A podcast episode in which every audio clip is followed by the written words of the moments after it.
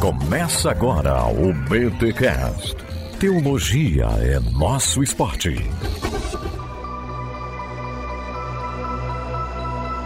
Muito bem, muito bem, muito bem. Começa mais um BTcast de número 440. Eu sou o Rodrigo Bibo e depois do fim nós temos um novo começo. Meu nome é Esdras Savioli e a minha oração é para que nós estejamos todos juntos depois do fim. Olha aí, meus amigos, minhas amigas, mais um podcast aqui em bibotalk.com e hoje nós recebemos aqui Esdras Savioli, ele que é dono aí do canal Vai na Bíblia, ó, um canal excepcional, um, um dos maiores canais de Bíblia e teologia do Brasil.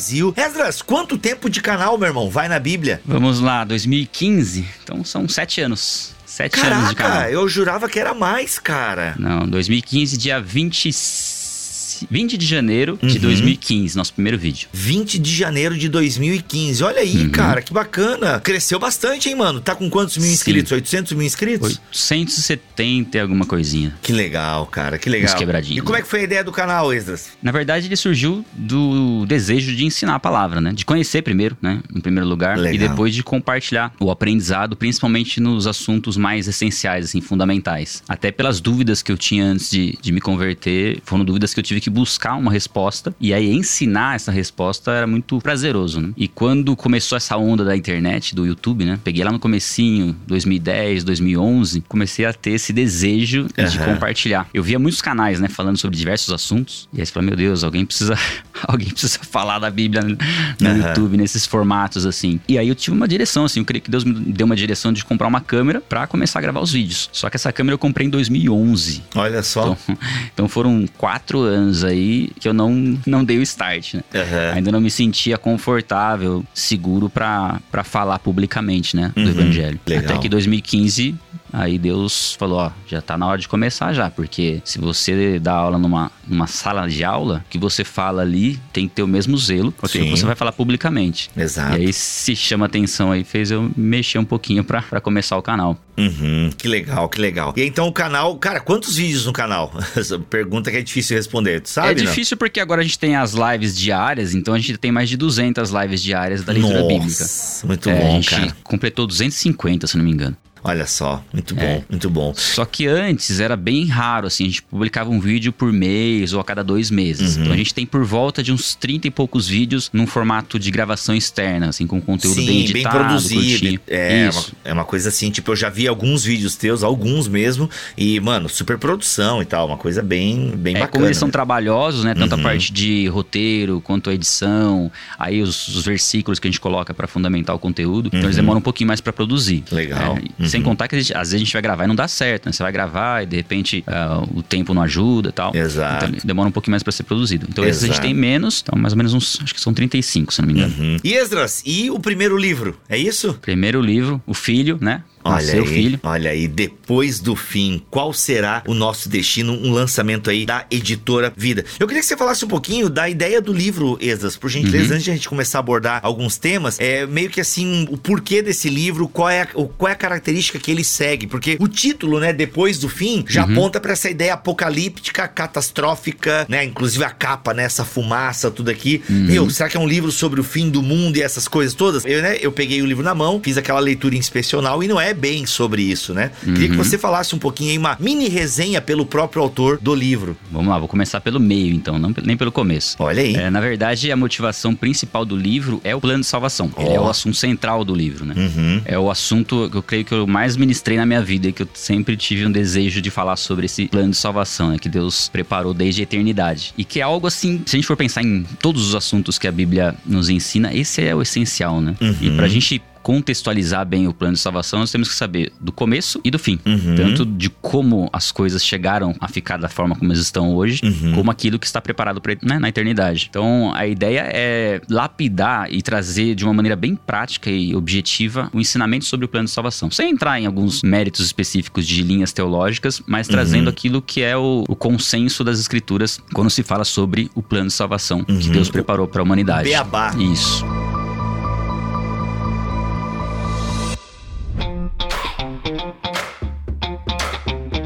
Nos recados paroquiais dessa semana, galera, é o seguinte: olha só, o Instagram e YouTube, ou seja, essas redes sociais, não estão entregando direito os conteúdos que a gente tem postado. Então, o que, que eu quero pedir para você? Assine a nossa lista no Telegram, porque sempre que nós postarmos alguma coisa nova do nosso ministério, vamos colocar o link, vamos avisar lá na lista de distribuição do Telegram. Gente, uma lista de distribuição é o seguinte: não tem interação, você não vai ter conversa, papo furado. Lá você vai ter os links daquilo que a gente produz no YouTube e no site bibotalco.com.br. Lá você vai ter links das nossas lives, dos nossos vídeos, dos nossos podcasts, aquilo que rola em bibotalco.com. Você vai ter promoções da Amazon, você vai ter textos e reflexões que eu coloco lá. Então não tem interação, você só recebe conteúdo nessa lista de distribuição. E olha só uma das coisas que eu vou avisar lá no grupo do Telegram que você vai receber o link. Dia 29 de março, dia 29 de março, nós vamos lançar a EBT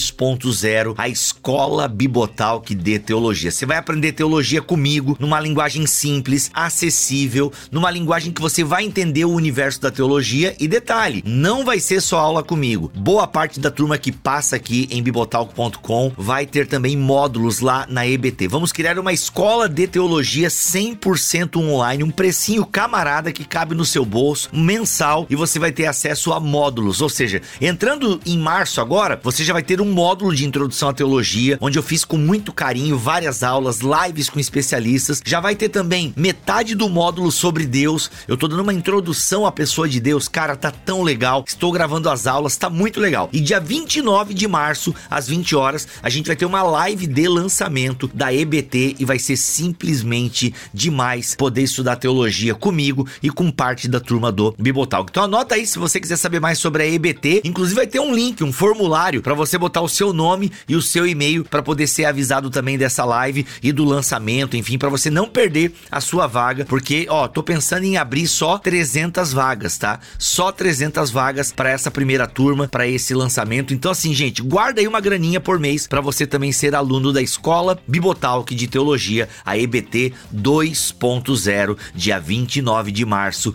às 20 horas. Beleza? E atenção você que é mantenedor, vê lá o seu e-mail, dá uma olhadinha no seu e-mail, a Camila mandou um e-mail importante. Nós estamos encerrando a comunidade atual dos mantenedores no Telegram e estamos criando uma nova. Mas para você acessar a nova, tem que ver se a Camila mandou um e-mail para você pedindo alguns dados, preencher um formulário. Ei, você viu se está em dia com a sua manutenção? É, dá uma olhadinha, tem gente que acha que é mantenedora, mas já cancelou. Gente, o PagSeguro antes não renovava automaticamente, sabia? Agora a gente mudou lá a configuração, ele fica até você quiser, mas antes era 12 meses e estancava. Então dá uma olhadinha, vê se tá tudo certo lá com o PagSeguro, veja se a sua contribuição tá tudo certinho lá e tal e manda um e-mail para mantenedores@bibotalco.com se você quiser voltar a ser mantenedor e entrar no novo grupo. Lembrando que nesse mês a gente vai ter aí uma live exclusiva para mantenedores, já temos três maravilhosas, conteúdos de primeira. Então é isso, gente. Ser mantenedor é ter conteúdo exclusivo, ter uma comunidade exclusiva no Telegram e ficar sabendo do que a gente está fazendo, poder opinar muitas vezes.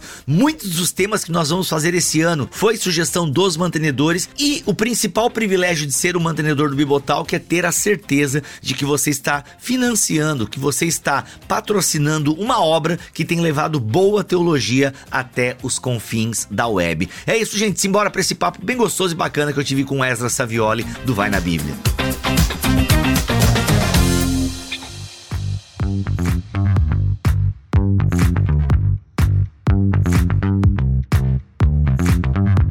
Esdras, tu é um cara que, né, imagina, teve um crescimento exponencial no YouTube, é, e junto com esse crescimento vem uma responsabilidade, como você mesmo Sim. já mencionou anteriormente, e consequentemente você acaba tendo meio que uma visão, obviamente que ela é uma visão limitada, porque o mundo é muito grande, o mundo dos evangélicos é muito grande, mas você acaba tendo uma percepção do público, você acaba tendo uma percepção de quem está consumindo o seu conteúdo, e de alguma forma a gente acaba tendo algumas noções de como anda o movimento evangélico, assim, como é que anda a qualidade teológica, bíblica das igrejas, porque a gente vê isso nos comentários, nas perguntas uhum. que nos fazem. E tu acredita, Esas, que essa compreensão básica da Bíblia, né, de criação, queda, redenção e glorificação, o pessoal não entende nem esse básico aí, tem dificuldade em explicar o próprio plano da salvação? Com certeza. Na verdade, assim, quando a gente vai buscar os ensinos básicos, né, fundamentais que a igreja tem ensinado, né, não, não digo, não dá para generalizar também, a gente tem muitas igrejas que fundam fundamentam bem esse ensinamento. Mas na verdade não há uma procura tão grande por parte daqueles que né,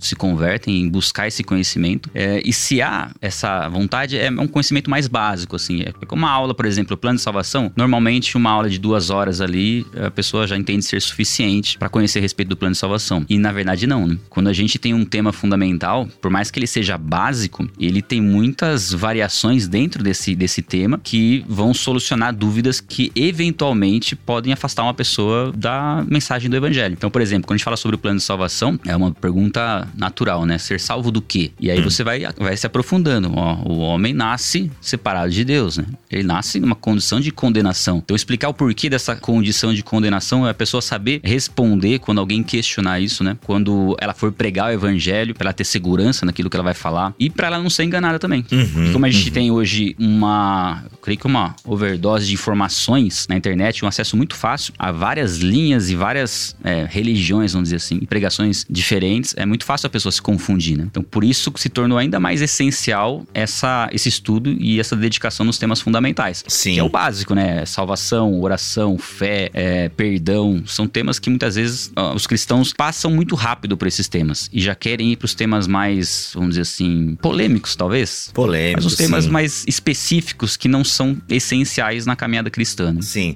Não, e diga-se passagem, vocês, é, junto, eu não sei se foi uma decisão tua ou uma decisão da editora ou uma uhum. questão em conjunto, vocês têm um clickbait aqui também, né? Que é depois do fim, essa ideia da eternidade. Por quê? Porque ah, no fundo, quando principalmente quando o mundo passa por uma ou está passando por uma questão, uma, uma crise, a gente tem a pandemia que já uhum. despertou uhum. aí os sentimentos escatológicos da galera, né? O que, meu Deus, será que é o fim do tempo? É, é um castigo de Jesus? Galera, se prepara. Aí agora estourou a guerra da Rússia ah, com a Ucrânia. Enquanto a gente uhum. grava essa live e esse podcast, tá? Teve o primeiro ataque da Rússia aí. A gente não sabe como é que vai estar o mundo quando esse podcast for lançado. Mas enquanto nós gravamos esse podcast, teve essa primeira, esse primeiro ataque da Rússia e tal. Então, as pessoas já começam a procurar passagens bíblicas e tal. Sim. E se perde, às vezes, num básico que falta. E, e eu diria até pra ti, acho que não é nem um problema só das igrejas. Tem muita igreja que não incentiva mesmo o estudo bíblico, mas é porque a galera não tá nem aí. A gente uhum. vê pelas escolas dominical, né? Eu fui por muito tempo de, do movimento pentecostal e, cara, igrejas de duas mil pessoas com escola dominical de frequência de 120 pessoas. Sim, isso aí, uma frequência alta essa ainda. Não, é, é 120 pessoas falando de uma membresia de 2.500, 3.000 é. pessoas. É, é, é, essa comparação. Eu sei que 120 uhum. pessoas estudando a Bíblia é gente sim, pra sim, caramba, é. né? Contando com jovens, adolescentes, crianças, adultos, porque o, a Assembleia é muito bem organizada na faixa etária das uhum. EBDs e tal. Mas no fundo era pouca gente, né? A classe de jovens era, era uma igreja com 300 e poucos jovens, uma classe de 20, 5, é, 20 a 30, 40 jovens. Variava sim. muito e tal. É, porque no, normalmente eu vejo essa, essa, esse apreço por temas que envolvem a um pouco de ocultismo, vamos dizer assim, né? Exato. A pessoa até querer saber como funciona o reino espiritual, mas mais preocupada em conhecer o lado dos demônios do que o lado de Deus, né? E dos anjos. Uhum. E, e, também, quando se fala em relação ao fim, é no sentido de catástrofe mesmo, né? Exato. De querer imaginar como que vai acontecer as coisas do apocalipse ali. Sim. Então existe uma curiosidade muito grande nesse sentido, né? Exato. E aí tem um grande ponto que eu acho que tu aborda no teu livro, é que ah, né, as pessoas estão muito preocupadas com o fim, mas se esquecem que quando chegar o fim, vai contar como é que foi o começo, né? tipo, Exatamente. como é que tá a caminhada? Tu tem essa preocupação é, de, de falar justamente da caminhada, e por isso você começa até a, do problema do mal, que a coisa tá, uhum. né, tá desandando, mas como é que fica o cristão? Conta um pouco para nós aí esse miolo teológico aí antes do fim. Legal. A temática, né, a gente, a gente fez em, em parceria com a editora, né, a gente teve algumas sugestões de título. A gente tava bem pensando, poxa, como vai ser o título? Um título que desperte a curiosidade e ao mesmo tempo o livro entrega aquilo que o título propõe. E de fato, né, depois do fim, no sentido do que acontece acontece após a morte, né? O que nos espera após a morte. E dentre vários conceitos que nós encontramos nas inúmeras religiões e filosofias, nós temos uma definição muito clara das escrituras. Então a ideia é a gente trazer todo o caminhar e mostrar essas duas realidades. Nós temos uma realidade excepcional, né? Que nós vamos comentar um pouquinho sobre ela, e temos uma realidade bem complicada, que é o inferno. E para a gente entender o porquê dessas realidades, né? O porquê dessa da existência do inferno, é sempre importante a gente perceber o que, que ocorreu lá atrás. E nessa caminhada, né? Quando a gente vai entender entendendo todo o propósito de Deus perfeito ao longo das Escrituras e temos esse encontro com Cristo, a perspectiva nossa, a visão nossa, ela é transformada, né? Nossa visão de vida, os nossos princípios, as nossas prioridades. E aí entra um aspecto muito forte, né? Porque a salvação é pela graça. Nós recebemos isso como um dom maravilhoso de Deus pela fé na, na, na vida, morte e ressurreição de Cristo. E a partir daí, né? Uhum. Que, o, o, o, que diferença faz o nosso caminhar com Deus, a nossa obediência a Cristo, né? Uhum. A maneira como nós nos entregamos para cumprir a vontade de Deus. Uhum. E a Bíblia nos mostra, né? Essa realidade eterna e que muito do que nós fazemos aqui vai haver uma recompensa. Só que é aquela questão, né? Muitos estão esperando uma recompensa aqui. Esperam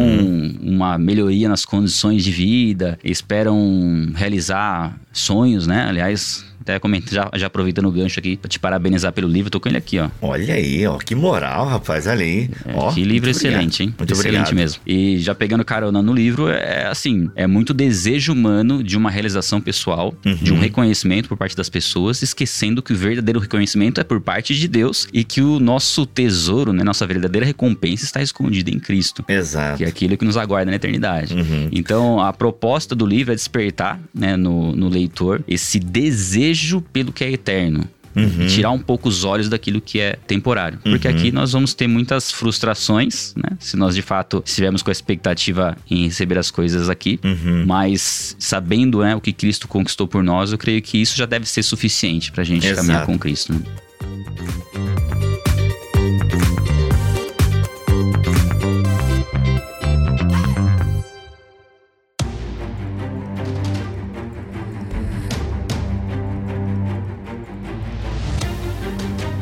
Esdras, a questão do inferno. Não é muito legal falar de inferno hoje em dia. As pessoas parece que tem, não gostam muito desse tema. Sim, não é popular, né? Exato. E como é que tu responde a quando algum seguidor teu, algum web espectador, ele vem assim, poxa, mas como é que eu caso o inferno com um Deus amoroso, né? Você fala aí dizendo que Deus é amor, como é que a gente vai falar de inferno se Deus é tão amoroso? Como é que tu se sai dessa? É, na verdade, é, o, que eu, o que eu procuro falar é que a existência do inferno prova que Deus é amor, né? Porque quando a gente conhece um pouco, né, a respeito dos atributos de Deus, a gente percebe que Deus não é que ele tem amor, ele é amor. Pensando numa eternidade sem Deus, nós estamos falando de uma eternidade longe do amor. Então, o homem não pode esperar nada diferente do inferno se ele optar por viver eternamente longe do amor. Então, você tem um contraponto muito grande. Ele tanto é amor que ele preparou um plano de salvação para resgate da humanidade, para que o homem não vá para o inferno. Mas se o homem decidir não estar com Deus, é uma consequência natural. né? Então, eu vou por essa linha. A existência do inferno prova que Deus é amor e o aviso e o alerta que ele faz a respeito da existência desse lugar prova o seu amor por nós. né? Tanto é que Cristo usou palavras duras e pesadas, né, para falar sobre o inferno. E o motivo disso é amor, o amor pela humanidade. Não parece meio, mas como assim amor pela humanidade e vai mandar a gente pro inferno?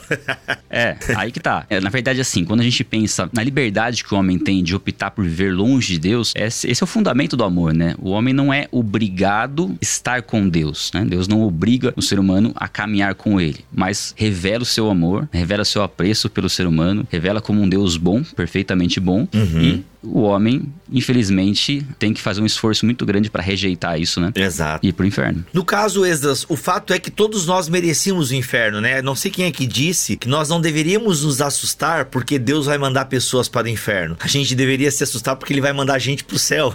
Exatamente, isso que deve- deveria nos surpreender, né? É. Porque quando a gente pensa em relação a algo muitas vezes inconcebível para nossa mente, a existência do inferno, é ainda maior aquilo que Deus fez por nós, né? Enviar Exato. o próprio Filho, sendo Deus, se fazer homem, Uhum. para morrer por nós, pecadores que não merecíamos absolutamente nada, né? Exato. Deus não manda ninguém para o inferno. O homem vai só, a partir de suas escolhas. É, eu não sei que tu, se tu concorda com isso ou não, Esdras, mas dando meus dois centavos aqui. Vai lá. Sim e não, né? Sim e não. sim, porque não, sim, não. Porque de fato há uma escolha, há um- uma vida que caminha para isso, é Romanos capítulo 1, mas a gente não pode esquecer também que existe uma intenção do juízo de Deus. Sim. né? Eu não, não sei se tu caminha por essa direção. Exatamente. É, Deus, ele, ele pune com a sua ira. A ira também é uma manifestação divina, é uma manifestação de Deus e do seu amor, né? É a justiça e o amor de Deus. Então há uma intencionalidade de Deus em penalizar o pecado Impunir o mal, né? em punir o mal. Inclusive, o pessoal às vezes fala assim, ó, poxa, será que foi Deus que mandou essa pandemia? Será que foi Deus que mandou a tragédia para tal lugar? Olha, gente, não dá pra gente dizer nem que sim, nem que não. Por quê? A gente sabe que existe um juízo final, onde Uhum. haverá uma penalidade final. A gente sabe que depois do fim vai ter né, o gozo eterno e a- a- o tormento eterno. Exato. Beleza. Mas ao mesmo tempo a gente tem na história da Bíblia vários, várias aplicações de juízo do próprio Deus. Uhum. Então, assim, Deus exercendo juízo sobre nações. Então, pode ser que Deus ainda continue ao longo da história exercendo o seu juízo. O que a gente não pode, na minha opinião, depois queria te ouvir também, a, a gente tem que agora ser o- aí os, os juízes de Deus. Não, não. Isso aí é Deus penalizando determinado. É, por exemplo, né? Tem crente que não tem vergonha de dizer, não, não, é que Petrópolis. Não, isso aí é Deus mandou mesmo, porque Petrópolis é uma cidade que tem isso, isso e aquilo. Então, assim, tem crente que parece que sente um prazer em falar, não, não, sabe essa desgraça que aconteceu, aquele soterramento lá? achar o motivo, né? Ele tenta achar um motivo. E eu acho que nós não somos chamados pra isso. Enfim, queria te ouvir um pouco Sim. sobre isso. Não tem condições, né? É, eu creio que a gente não tem condições de, de fazer esse tipo de avaliação, né? Isso é algo muito mais profundo. É, não julgueis, né? é nesse sentido, porque o nosso olhar sobre as situações e circunstâncias, ele é muito limitado. Até pra gente analisar alguma coisa de ruim que acontece nas nossas vidas, nós temos dificuldade de saber se aquilo é, um- é fruto de alguma coisa que eu errei ou se de repente uma consequência ali, um aprendizado, uma disciplina. É, nós não temos condições de compreender o agir de Deus de maneira plena. Nós aprendemos através das escrituras o caráter de Deus. E o caráter de Deus já é suficiente pra gente entender que ele é soberano e que ele faz as coisas conforme a vontade dele. Inclusive, uma da- aproveitando o gancho, uma das, dos questionamentos que muitas pessoas fazem é por que, que Deus permite que o diabo faça o que ele está fazendo? A minha resposta é que ele não permite, ele já puniu o diabo. É que nós, né, que estamos limitados pelo tempo, nós estamos vendo o diabo agir. Deus, que está fora do tempo, que já está no futuro, o diabo já agiu e já foi condenado. É, agora, a gente tá igual a Nazaré agora. É. Essa perspectiva é muito louca, cara. Eu não sei se a galera entendeu o que tu acabou de falar, mas é uma perspectiva muito louca, né? Deus já puniu. Vamos lá. Aí. Porque vamos, vamos pensar no seguinte, né? Pensando e, e interpretando as passagens de Isaías e Ezequiel como a rebelião, né? Onde Satanás externizou aquilo que é- estava no coração dele, o desejo dele. E a pergunta que eu faço é assim: se uma pessoa ela declara a intenção de matar alguém, ela pode ser presa por assassinato? Hum. E aí, Bibo? Declara a intenção de matar. Ela- Você pode prender ela, autuar ela. Você foi, está sendo presa porque você matou uma pessoa. Teve um cara agora recentemente que ele foi, ele foi lá se ele foi lá se prender, né? Ó, gente, eu vim aqui, eu quero matar minha esposa, é melhor vocês me prenderem. Ele, ele foi lá se entregar antes de, nesse caso aí sim, né? Mas grosso modo não, É, né? Você pode tomar algumas atitudes preventivas, né? Pra você Uhum. evitar que aconteça esse assassinato, mas você não pode condenar uma pessoa por assassinato. Então, eu, eu creio que na rebelião de Lúcifer, ele externizou toda a intenção que ele tinha e agora, no tempo presente, ele está colocando em prática. Mas Uhum. Deus, como Deus está fora do tempo, né? Deus é, permanece acima do tempo e percebe toda a existência, né? Passado, presente e futuro como algo presente pra ele. O diabo já fez. Pra gente, ele está fazendo. Mas pra Deus, o diabo já fez. Tanto é que Apocalipse já, já mostrou, já contou o que aconteceu ali, né? Nós estamos nessa caminhada. Inclusive, essa ideia do Deus como eterno, né? Até mesmo quando Deus revela o seu nome a Moisés, eu serei o que serei. É, eu gosto do que o teólogo Gerhard von Rad fala, que é justamente essa ideia, é um nome que transmite uma segurança e uma presença, né? Um caráter de Deus atuante no meio do seu povo. E é interessante que algumas traduções colocam o eterno. E isso é bacana também, porque ele é o eterno. Então, ele tem o controle, né? E o cristão, ele se ancora nesse controle de Deus sobre todas as coisas, né? Por exemplo, enquanto eu tava aqui acompanhando algumas notícias sobre a, a guerra lá da Rússia e da Ucrânia, cara, eu achei maravilhoso, assim, e desafiador. Eu tava lendo um relato de um pastor que resolveu ficar. Não, a gente não vai sair. Agora é tempo da igreja ficar aqui. A igreja precisa ser atuante na Ucrânia agora. Não adianta eu sair. Por quê? Legal. Porque tem pessoas que vão precisar da igreja, dos irmãos, enfim. E isso é muito legal porque é a consciência de alguém que sabe quem governa. Sim. E não só sabe quem governa, sabe que se alguma coisa acontecer de ruim com ele, com a família dele, Deus ainda continua soberano. É, ele tá no propósito. Tá no propósito, né? E sabe que existe uma eternidade que o aguarda, que o espera. É uma, é uma convicção muito paulina, né? Paulo tinha muito essa, Sim. essa convicção. Cara, isso é, é, é- Porque assim, pra nós é muito difícil, porque inclusive nós somos ansiosos. Sim. E por que, que a gente é ansioso? Porque a gente não tem, né? Tem, claro, tem, tirando as questões médicas e físicas e, e, e neurais e por aí vai, mas grosso modo a ansiedade mais do nível comum. É porque a gente não sabe o futuro. Então a gente fica com esse excesso de e se, e se, e e, e será que vai? Como é que uma das curas pra ansiedade? Cara, descansa naquele que, que já tá lá, naquele que já sabe. Essa é a prova de fé, né? Porque se não fosse a fé, se a gente, se a gente soubesse exatamente o que vai acontecer, não seria necessária a fé. Esse é o primeiro ponto. E a fé é uma certeza, né? Uma certeza daquilo que nós esperamos e a prova daquilo que nós não vemos. Então é esse descansar em Cristo, Uhum. é, é você saber que apesar, né, aliás, independente das circunstâncias, você é protegido pelo amor dele e que todas as coisas vão cooperar para o seu bem. Então você pode descansar nesse sentido. Ok, é, nós vamos ter algumas situações onde vão tirar a nossa paz, vão nos trazer algum tipo de ansiedade, preocupação, mas de uma maneira mais profunda, nós estamos com, né, com os nossos nomes na eternidade. Nós estamos assentados nas religiões celestiais, então que é o nosso destino. A, a questão é que muitas vezes nós esquecemos de olhar para a eternidade e às vezes isso também é fruto da falta do tempo de devocional com Deus, porque eu, eu encaixo muito essa, esse devocional com Deus com a perspectiva da eternidade, porque quando nós temos esse, esse, esse momento de oração, leitura da palavra, meditação na Bíblia, no nosso particular, nós acessamos né, algo que transcende o que é natural, né? E nós nos recordamos daquilo que é eterno. Nós recordamos do que é real, né? Porque o real mesmo é aquilo que nós não vemos. Eu lembro que um, um aspecto bem interessante nesse sentido, antes de me converter, né? Eu costumava ter uns sonhos bem doidos, assim, sabe? Sonho que você tá voando. Normalmente eu, eu sonhava que eu tipo, dava uns saltos gigantes, assim, parecia, sabe o, o Hulk? Sei, Aquele primeiro sei. filme do Hulk? Sim. Que ele dá aqueles pulos gigantes lá. Então, Sim. eu sonhava que eu fazia aquilo, tá? E era uma delícia. A hora que eu acordava, eu falava, meu Deus, por que, que eu acordei? Eu tava Mas isso é quando era voando. criança, né? Ou não? Ou mais adolescente, mais É, adulto? Não, não. Eita, Não, cara, vê, eu tinha muito isso quando eu era cara. criança. Inclusive, eu era o Batman que voava. Eu já sonhei que eu era o Batman com turbinas na capa. Olha que louco. É, ah, então aí já é mais avançado. O meu não era tão avançado assim, não. Olha eu sei que aí. eu pulava, né? pulava de uma rua, do meu bairro pro outro, assim. Da E hora. era uma sensação tão gostosa, tinha uns sonhos assim, com uma, com uma- despertava umas emoções tão, tão interessantes. E quando eu acordava era meio frustrante, porque eu falava assim, meu Deus, tava tão gostoso no sonho, eu acordei, tem que ir pra escola e tal. E eu lembro que um dos primeiros sentimentos que eu tive depois da minha conversão foi que, independente do sonho que eu tivesse, a hora que eu acordava de manhã, eu falava assim, uau, salvação é real, eu tô salvo. Então a realidade ficou melhor do que o sonho, né? É, houve essa transição. Então, assim, quando a gente acorda de manhã, a gente, a gente esquece de pensar isso. Quando nós acordamos, nós estamos em Cristo. Independente do que acontecer, eu posso morrer nesse dia que eu habitarei com Cristo por toda a eternidade. E assim, quando a gente esquece de meditar nisso, a gente acaba se envolvendo um pouco com as circunstâncias, se preocupando demais, valorizando coisas assim que são coisas é, supérfluas, né? Comparado com aquilo que verdadeiramente importa. Nós trocamos prioridades, enfim. Então, isso é uma experiência minha, assim, de perceber a realidade, né? O que nós estamos falando não é uma filosofia, não é uma ideologia, não é nada com base nos nossos no nosso intelecto, é aquilo que Deus prometeu na sua palavra Uhum. e que o Espírito Santo testifica no nosso coração.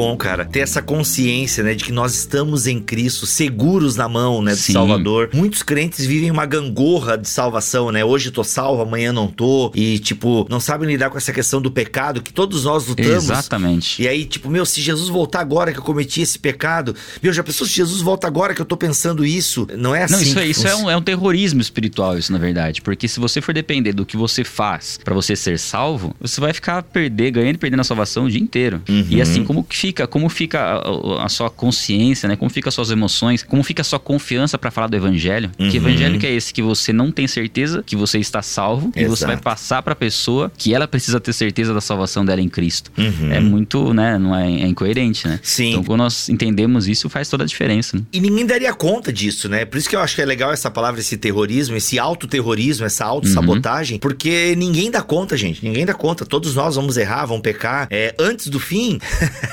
é, agora tem que escrever o livro antes do fim, Ezra. Antes do sobre, fim. sobre santidade, né? Então, assim, Sim. antes do fim, é, não tem como, gente. Nós vamos lutar sempre com, com- os Vamos perrengues contra da o vida. pecado. É, o caminhar em santidade vai ser uma luta diária, né? A nossa, Exato. a nossa mente, ela vai é, buscar coisas que vão saciar a vontade da carne. Aqui a gente tem Uhum. que orar, repreender, estar com o pensamento cativo em Cristo. Mas é, uma, é um caminhar diário, né? É, e a gente é tão ruim, Esdras, que até quando a gente tem aquela semana, porque tem aquela semana que a gente tá mais crente, assim, aquela semana assim que tu tá, rapaz, no óleo, assim, que Satanás pode aparecer na tua frente que tu dá uma risadinha e tal, vira as costas, sai fora e tal. Você tá bem de boa, assim, a tentação, a tentação Aham. vem, esfrega na tua cara, tu tá, mano. Você não tá nem aí. É, tem aquela semana assim. Mas até nessa semana, cara, às vezes o- não é nem o diabo nem o mundo, é a gente mesmo. Que a gente dá aquela olhada assim pro nosso interior. Rapaz, essa semana eu tô que tô, hein? Você tá ótimo. Mas olha, bem, Jesus, tu bem. volta essa semana que eu tô garantido. Até nisso, na nossa bondade, Até nisso. né, nesse nosso, nessa autoavaliação, e de repente a gente ir nessa autoavaliação, tipo, rapaz pai, mas pode me dar essa santa ceia aqui.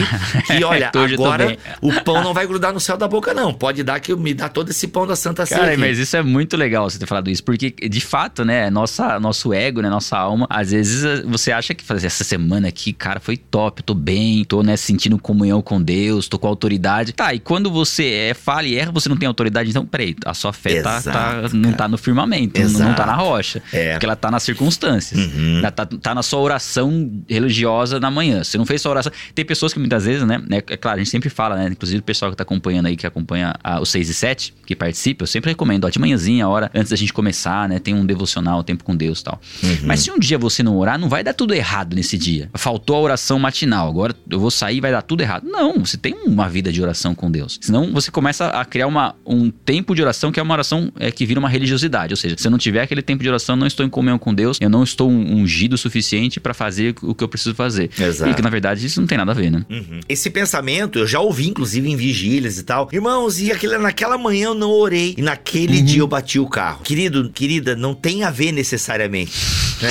É, é, é, pessoas que oram, dizimistas e ofertantes fiéis, também têm perrengues, também sofrem, né? É, é, essa nossa mentalidade, ela é me- muito meritocrática. E isso, no fundo, não tem a ver uma relação com Deus. Aí a oração... É a, a carne, né? É a carne, carne. quer merecer as coisas. Ela, justamente, ela quer conquistar o céu pelo seu Ela mérito. tem dificuldade de aceitar aquilo que é gratuito, desconfia quando é algo gratuito Uhum. e quer valorizar aquilo que ela conquista. Isso é na- natural do, do- da meritocracia, né? Sim. Ó, outra, alguém colocou ali, ah, eu entendo que isso aí é ritual. Então, o- mas o ritual não é um problema em si. Não. né? Ritual é uma coisa boa, o ritual não é uma coisa, não rituais satânicos, tá ok? Sim. Que a gente fala em ritual. Porque muitos. É, exatamente. Quando você fala ritual, a pessoa já imagina os tambor batendo. eu já coisas. aquela virgem sendo sacrificada em cima de um, pen- de um Uhum. pentagrama e tal. Não, não é isso, gente. Não é ritual satânico com bode e tal.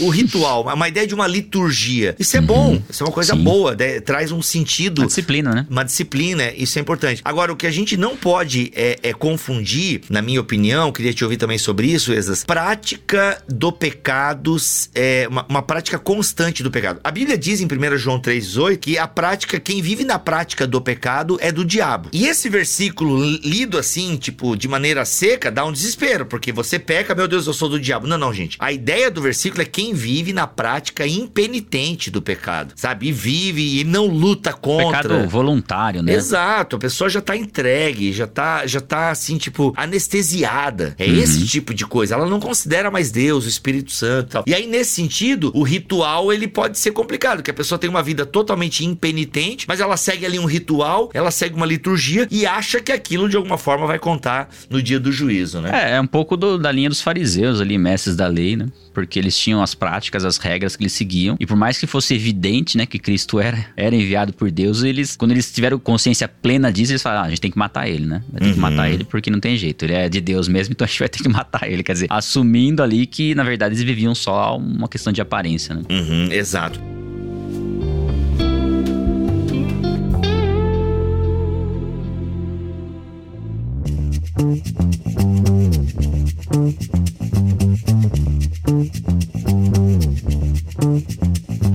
Esdras, vamos caminhando aqui também pra gente pensar um pouquinho mais sobre os vários temas que você aborda aqui Uhum. no seu livro, Depois do Fim. Qual será o nosso destino da editora Vida? Então vamos pro fim. Vamos pro Vamos fim, pro fim. que é o, o chamariz aqui do livro. Esdras, Aham. como é que tu entende a questão da eternidade? Como será a eternidade? A eternidade. Olha Cara, é- é- esse é um dos assuntos que eu mais amo refletir e falar a respeito, né? Porque assim, o que acontece? A gente hoje, a mente humana é muito criativa, né? E por mais criativa que ela seja, ela é limitada comparado àquilo que, né? Nós temos condições, ou teremos condições de imaginar e pensar na eternidade, né? Quando a gente se compara, né? não tem nem como comparar, né? Ah, os pensamentos de Deus são muito mais elevados do que o nosso. Mas nessa criatividade que Deus deu ao homem, ele procura representar isso de diversas formas, né? A eternidade, o céu. Então a gente fez bastante filme, né? Com essa temática relacionada a outros planetas, a coisas que podem envolver uma pós-morte, enfim, a gente tem bastante dessas informações. E muitas vezes pessoas têm experiências, né? Sonhos, sonhos, visões e relatam esses sonhos e visões. Só que assim, eu tenho uma, uma dificuldade muito grande de avaliar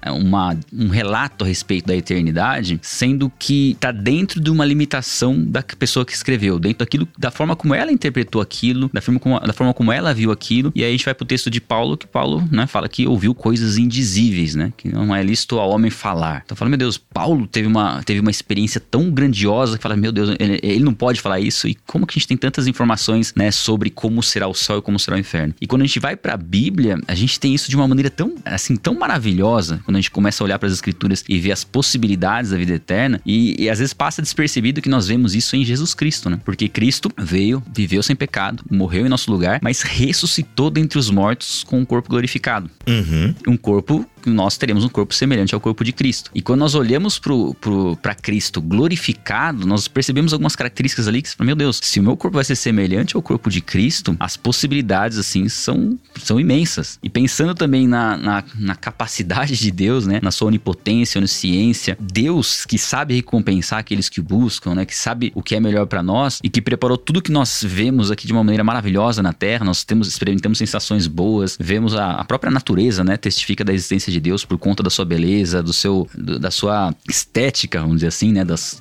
das montanhas, dos mares. E você fica pensando, imagine a eternidade. Imagine o que, que Deus preparou além, né? Para aquele que, que persevera aqui, né? Que está com Ele, que crê nele na eternidade, sendo que nós seremos semelhantes a Cristo. Então, quando eu começo a pensar na eternidade, eu gosto de pensar olhando para como Cristo, né? Ressurreto, lidava com as coisas e tentar imaginar um pouquinho do que pode ser, né? Uhum. Aí a gente vê, por exemplo, né? Vou dar alguns exemplos do que Cristo fez com o corpo glorificado. Cristo, ele tinha momentos que ele estava com os discípulos ali e, ao partir do pão, não estava mais ali. E aí aparecia lá no meio dos, dos discípulos numa reunião com as portas fechadas. Olha aí. Aí você fala assim, ok, então ele vai ser tipo um. A gente vai ser tipo um fantasma, a gente vai, tipo, atravessar as paredes. Tá, mas ele vai lá e come um peixe. Aí você fala assim, como assim que ele comeu um peixe, né? Aí você fala, Hum? é, é, é algo Ele mostrou marca pra Tomé, ele mostrou marca. E mostrou Toca as aqui, Tomé. marcas. Então você tem algo físico. Ele fala, toca Uhum. aqui, né? Vê que eu não sou um fantasma. Então você tem algo físico que ao mesmo tempo tá num lugar e aparece no outro lugar. E você tem uma passagem lá em Coríntios que fala que nós conheceremos plenamente como somos plenamente conhecidos. Então fala, isso fala um pouco do nosso entendimento, né? Que nós poderíamos ter na eternidade. Aí a gente começa a pensar um pouco do que o homem já avançou nesse sentido. E um filme que eu acho bem interessante, você deve ter assistido, né? Você é um cara que assiste bastante filme. Aquele filme Lucy e o outro filme, Sem Limites. Sem limites é da pílula que o cara toma e, e- e o cérebro dele ativa, aham. Isso. E ele começa ali a, a ter um raciocínio muito rápido e tudo mais. E de fato a gente começa a pensar como que será a eternidade onde nós teremos um corpo que hoje ele é comparado com uma semente e o corpo da eternidade com uma árvore. né? As propriedades do corpo celestial não se comparam ao corpo terreno. Se nós hoje temos uma capacidade muito, muito grande, né? De, de, de raciocínio, de, de pensar nas coisas, de criar, imagine na eternidade como isso vai ser. Como vai ser- vão ser as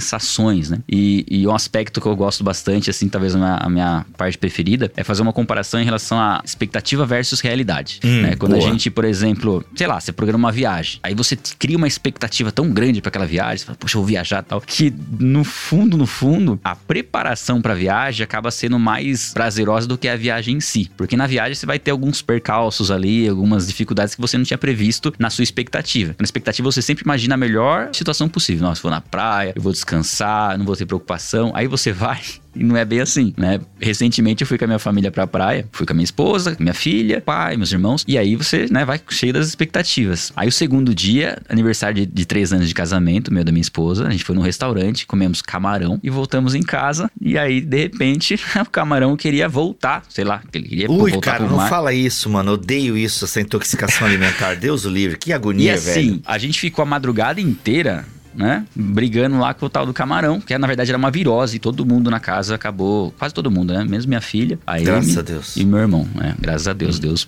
preservou ali. Meu Mas Deus. assim, né? Uma sensação horrível. Só que na nossa imaginação de expectativa, a gente não tinha esse, esse plano, né? Não, não tinha isso em mente. Outra ocasião especial também, que foi interessante, minha esposa me lembrou esses dias. Essa não é bem especial, né, Esdas? Outra ocasião especial, É, especial porque foi a lua de mel. Ah, olha aí. É, então foi especial. Mas a gente foi é, pra Argentina e a gente foi num lugar lá muito bonito que faz, assim, dá pra você já ver o Chile, né? Você vê a montanha do Chile ali e tal. E assim, é uma paisagem paradisíaca, maravilhosa. E a gente, você tira as fotos, você faz os vídeos, aí você olha as fotos e os vídeos e fala assim: Meu Deus, como eu queria estar tá lá. A minha resposta é não, você não queria estar tá lá. Porque tinha uns mosquitos lá que pareciam tipo uns pterodáctilos, assim. E você não conseguia ficar parado para fazer foto, porque ele vinha e, e, e, picava. E Caraca. era uma picada doída. Então a gente, não, a gente teve que espantar o mosquito, tirar a foto e, vai, e sair embora. Olha então, aí. assim, você gera uma expectativa tão grande é, para as coisas aqui na Terra e você acaba se frustrando. Isso em diversas áreas, né? Às uhum. vezes o seu uhum. desejo é ter um, alguma coisa material, quando você recebe, você fica todo empolgado, daqui a pouco você não tá nem mais aí, não tá mais ligando para aquilo, porque aqui as expectativas serão frustradas. Já na eternidade é o oposto, porque a nossa expectativa ela pode ser a mais alta possível. Ela pode ser assim, você pode imaginar as coisas mais grandiosas e absurdas do mundo. Quando você chegar lá, você vai se surpreender. E a garantia disso é a nossa percepção das coisas, né? É lógico, a promessa de Deus, evidente, né? Mas a nossa percepção, porque hoje, que nem eu tô aqui conversando com você, a gente tá aqui, né? Só que assim, eu não sei quanto a você, mas eu tô com uma dorzinha aqui nas costas aqui que incomoda. Então ela tá aqui, né? Eu tô já pensando em algumas outras coisas que eu tenho que fazer. Às vezes isso não vem na mente, tipo, você tem, você tem que fazer isso aqui, tem que fazer. Você não consegue desfrutar de maneira plena porque a sua mente sempre tá com alguma coisa, se preocupando, tentando, né, pensar em alguma coisa, ou preocupado com alguma coisa, né? Ou, ou você lê um comentário no chat que fala assim, sabe, você tem as preocupações que não existirão na eternidade. E nós temos dificuldade de eliminar tudo isso, ficar só com o que é bom e pensar um pouco na grandeza daquilo que pode se, é, estar na eternidade. Então eu gosto dessa comparação, porque sim, nós podemos ter uma expectativa a mais alta, absurda, né? Que ela ainda vai ser superada. É, é muito uhum. diferente da, da imagem limitada que a gente tem de céu, que é pessoas de branco correndo num campo verde. Né? Exato. Antônio Fagundes, né? Falou em céu, eu lembro da novela A Viagem,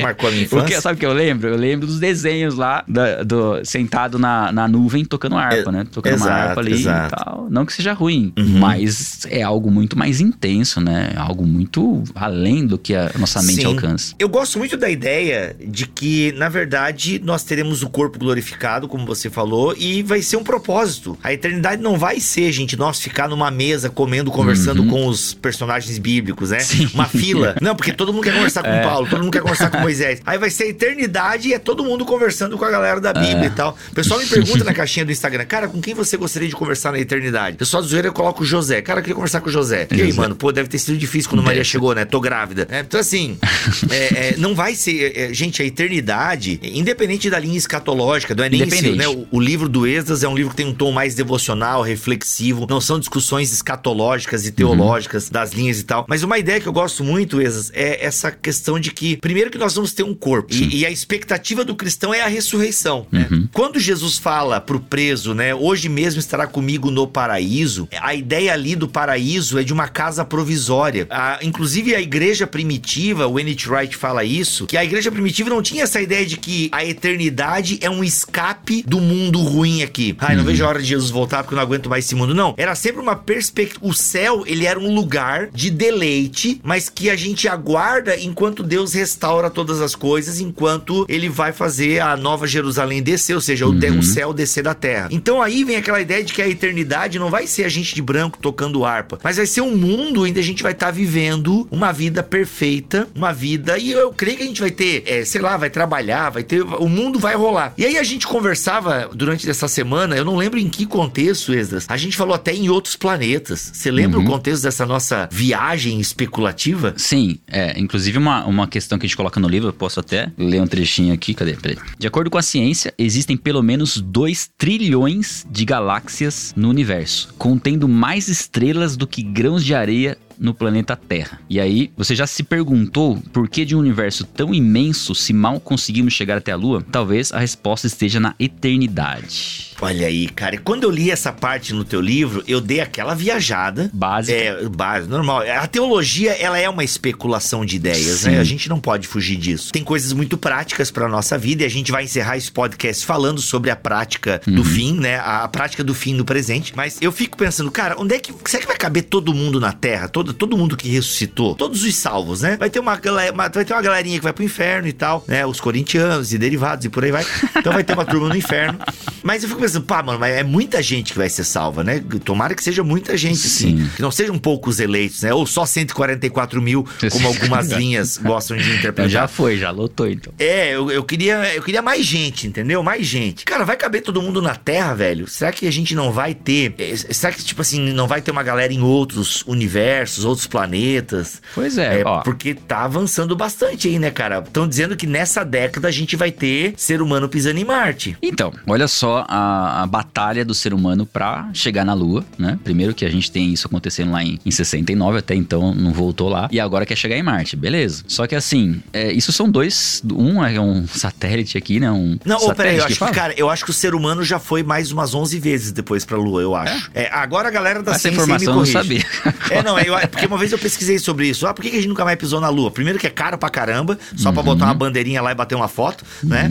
Mas eu acho que já teve mais umas 11 expedições pra Lua. Mas, gente, não sei, não sei. Eu também não tá? sei, gente. Mas é como o Exas falou tão acertadamente, e talvez ele também esteja errado, a Pode gente ser que deixa aqui no ar que não sabemos. Não sabemos. Bom, mas pra Marte o homem não chegou lá ainda, né? Tá não, certo? isso é certo. Só, tá certo. só os, os, teles, os aqueles robozinhos que estão mandando foto Só pra o nós. lá. robozinho. Exato. Então, se a gente tem mais planetas e estrelas do que areia no- na Terra, né? Isso em- nas galáxias aí. É assim, e, e o homem, se a gente for pensar, vai, algumas estrelas, o homem teria que viajar Uhum. anos-luz, né? Anos-luz pra chegar numa estrela. E nós não vivemos anos-luz, né? Assim, aliás, 2 bilhões de anos-luz pra chegar numa estrela, por exemplo. A nossa vida aqui na Terra é limitada a cento e poucos anos, vamos dizer assim. E então Foi o homem otimista ainda, né?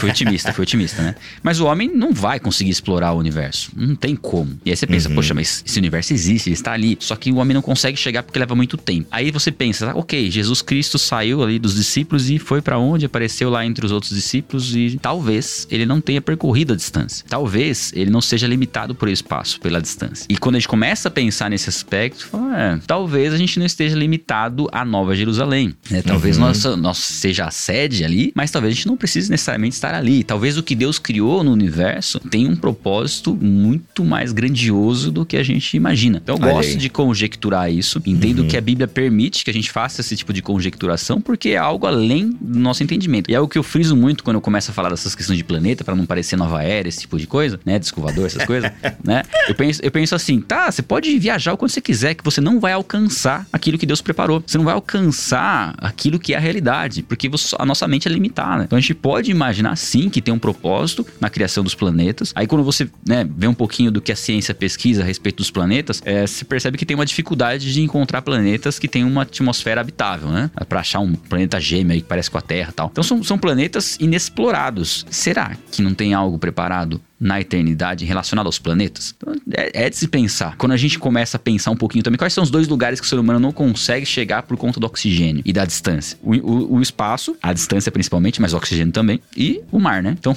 creio que algumas questões, assim, alguns, alguns lugares que são inexploráveis para o ser humano na condição que nós temos hoje, não serão um empecilho para um corpo glorificado como o corpo de Olha Cristo. aí. Eu quero ir pra Pandora, já falei pra Deus, quero ir pra É. Pandora, quero ser um navio, e é isso aí. Ver aquelas rochas flutuantes ali que são Ó. A ah, criatividade do homem, é, esse é um outro ponto, viu? Cara, o homem tem uma cri- criatividade pra criar outros mundos, né? A gente vê isso nos, nos Vingadores e, e outros, outros filmes, principalmente esse filme na temática de super-heróis. Tem uma criatividade tão grande pra pra elaborar outros mundos. E Deus, né? Olha aí, o multiverso. Multiverso. Saindo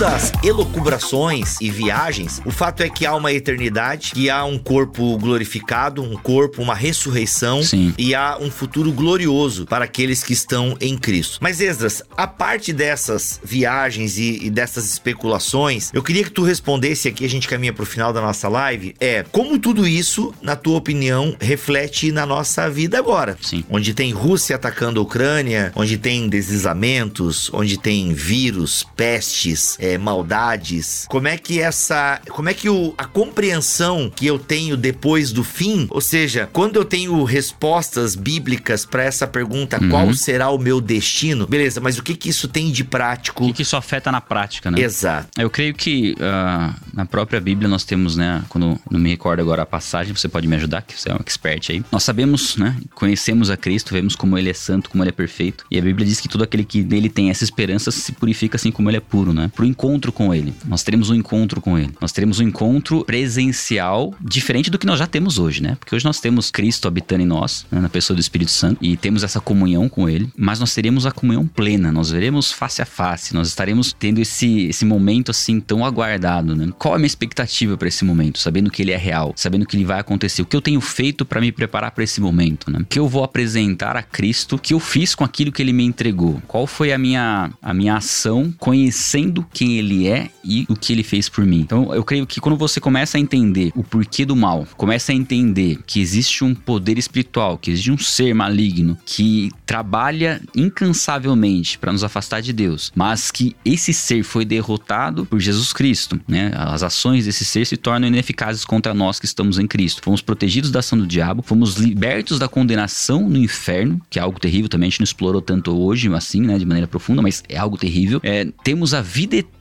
O que nós estamos fazendo, né, refletindo essa realidade que nós cremos? Porque quando a gente fala em fé, a fé não é simplesmente um sentimento, né? Ah, eu, eu gosto de Jesus Cristo, né? Eu me simpatizo com ele. Não, a fé é uma atitude de obediência com base naquilo que a gente crê. Como a gente comentou aqui, a fé é a certeza, a convicção de que nós teremos esse encontro com Cristo. Então eu entendo que conhecer todo esse processo e saber da perspectiva que nós temos, igual a gente falou aqui, a gente conjecturou bastante, né, em relação ao que pode ser a eternidade, né? É, é difícil de uhum. saber exatamente como vai ser, mas temos muitos indícios e muito do que a Bíblia nos diz já dá pra gente ter uma, uma, uma excelente ideia e saber que nós, nossas expectativas serão superadas. Se nós vamos ter esse encontro glorioso com Cristo, se essa é a nossa a razão da nossa existência, com certeza isso deve nos motivar a deixar de lado os prazeres momentâneos para desfrutar do que é eterno. Abandonar aquilo que pode trazer uma satisfação alguma coisa agora, por mais que essa satisfação ela, ela tenha uma duração longa, para desfrutar daquilo que é eterno. É abrir mão do que é temporário para ter o que é eterno. Eu costumo dizer que, por exemplo, o prazer proporcionado pelo sexo, pelas drogas, é um prazer que, por